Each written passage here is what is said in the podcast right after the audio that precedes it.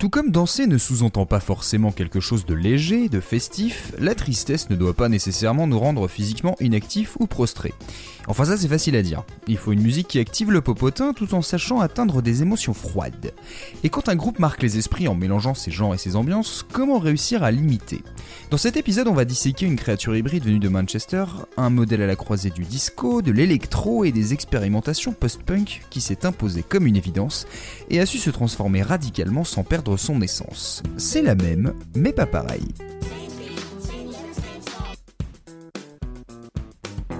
En général, le décès soudain du frontman d'un groupe mène à sa disparition, et il faut du temps avant que les membres restants décident de reprendre leur carrière.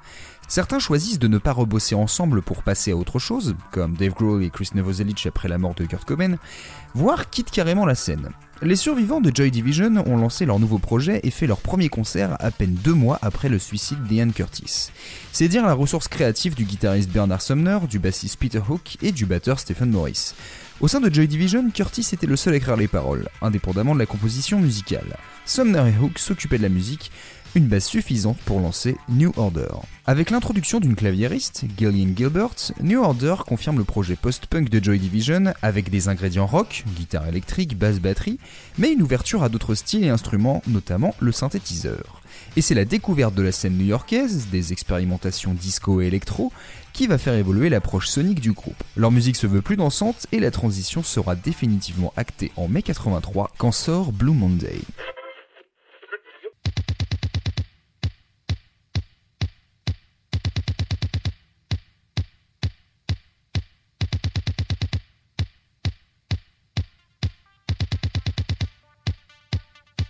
Monday commence par un kick programmé sur une boîte à rythme, puis une séquence de synthé avec une mélodie aiguë qui arrive en fondu.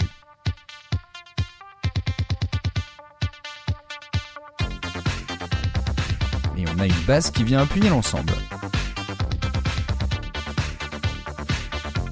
On marque bien tous les temps la marque du Four on the Floor.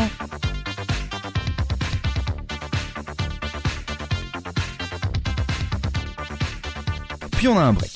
Le kick nous fait presque un top départ et on repart sur un nouveau modèle. Une basse sur deux notes où on appuie bien le deuxième temps, qui suit une progression en Ré mineur, Fa Do, Ré mineur, Sol Do.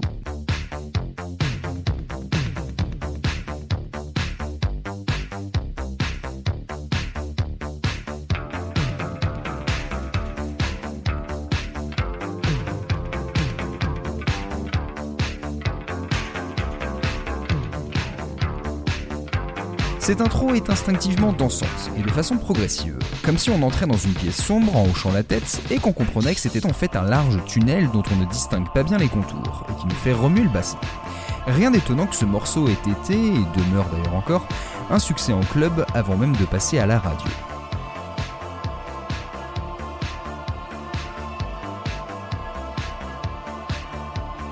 Et soudain, on a un son de synthé chorale couplé avec des notes stridentes qui viennent créer une atmosphère triste et froide.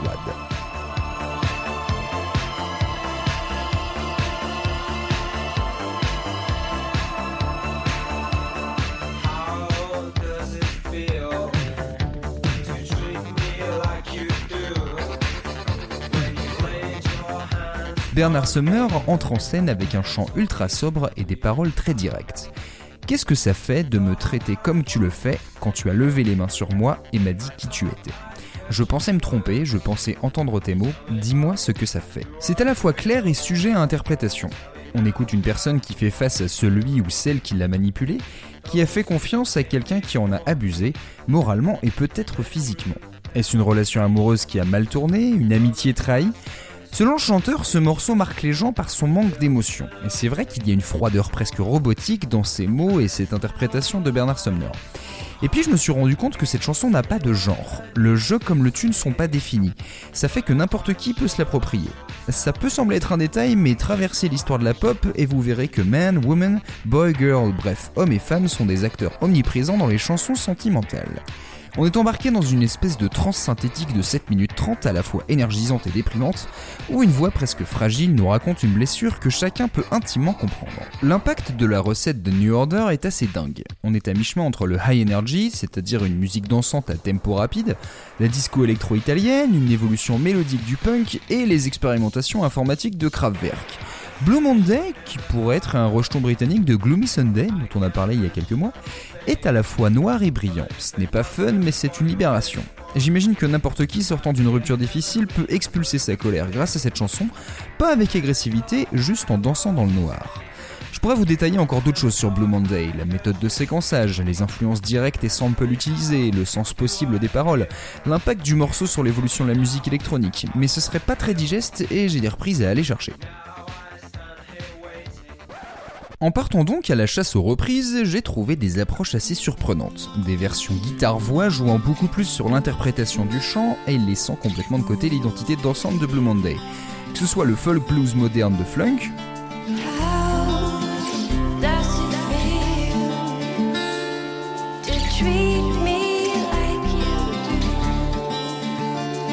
ou la bossa nova réveil douceur de Nouvelle Vague.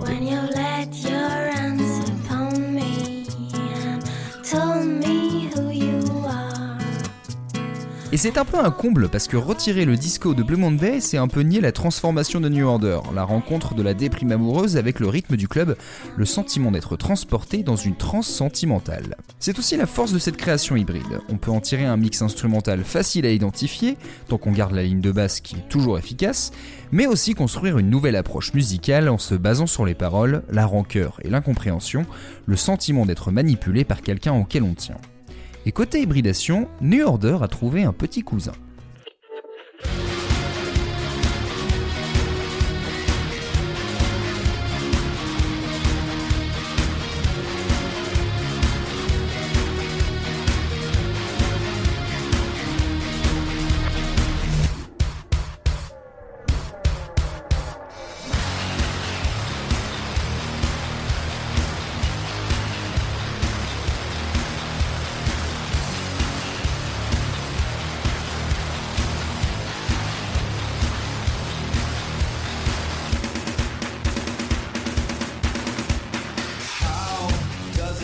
En 1998, le groupe américain Orgy publie son premier album, sur lequel figure cette reprise de Blue Monday. Si le groupe considère faire de la death pop, on peut aisément leur donner l'étiquette rock industriel. À parté définition, le rock indus, c'est vulgairement la rencontre agressive entre du rock et de la musique électronique, avec des sons saturés, abrasifs, un goût pour le choc ou le malaise sonore et au graphique. Bref, un défouloir mécanique qui sent l'usine mais aussi le club berlinois. On est face à une reprise respectueuse de l'original. On a cette batterie triée, c'est-à-dire qu'on a remplacé le son des éléments de la batterie par un sample, un son préenregistré de chaque élément, ce qui donne un son identique à chaque fois, comme un automatisme.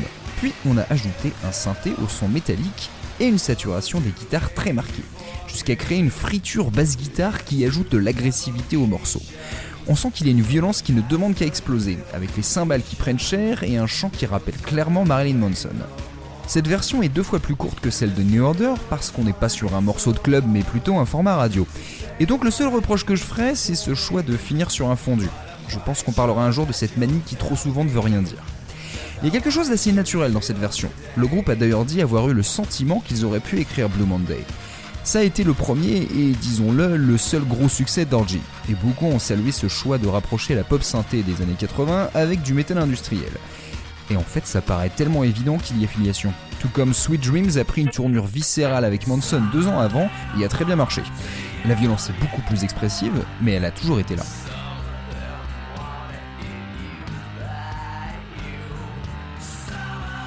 Mais je voulais aussi vous faire écouter deux autres petites choses. D'abord une version Acid House de 1988 qui plaira sans doute à l'ami Léo.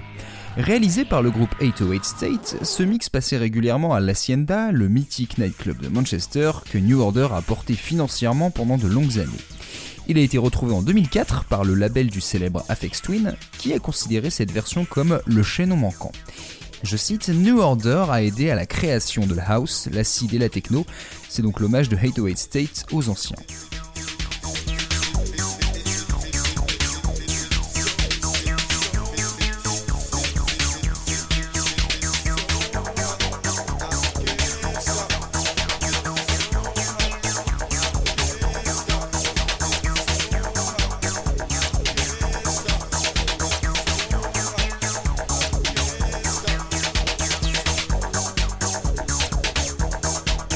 Et enfin, après le cousin hybride et le chaînon manquant, je vous offre le négatif pré-post-punk. Euh, alors ça veut dire quoi ça? Euh, A priori rien, mais c'est comme ça que je résumerai l'idée d'orchestra obsolète devant les caméras de la BBC.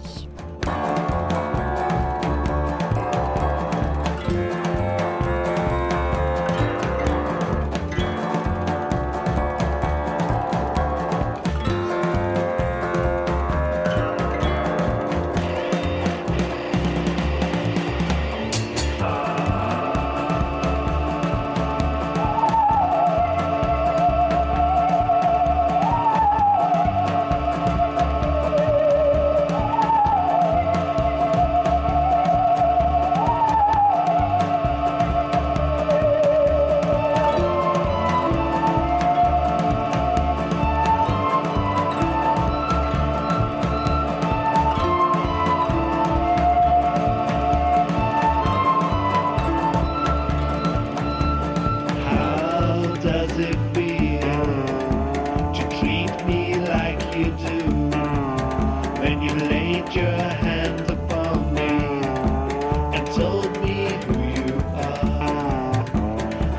pour vous expliquer sont les images, même si on vous passera évidemment les images, les membres d'Orchestra Obsolete jouent sur des instruments du début du XXe siècle. C'est une retranscription très fidèle, avec des équivalences originales et cohérentes de Blue Monday. Des verres frottés qui imitent un synthé aigu, un thérémine, une sitar ou encore du diddley bow, un ancêtre à une corde de la guitare blues.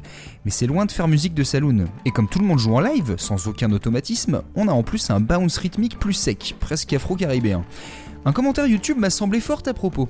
De la musique électronique en analogue, techniquement ça n'a jamais été censé être entendu. Pas étonnant que ça sonne différemment de tout ce que j'ai entendu. C'est un des meilleurs exemples que j'ai trouvé qui remet en cause l'idée d'authenticité, comme si l'organique était plus vrai, plus essentiel, alors que la prouesse d'Orchestra Obsolete, c'est d'imiter la machine avec assez de justesse pour montrer que synthétique ne veut pas dire factice. On utilise les moyens qui existent, les formes de technologie autour de nous, pour retranscrire des émotions et des idées. Un lundi mélancolique aura toujours du sens tant qu'il y aura des lundis.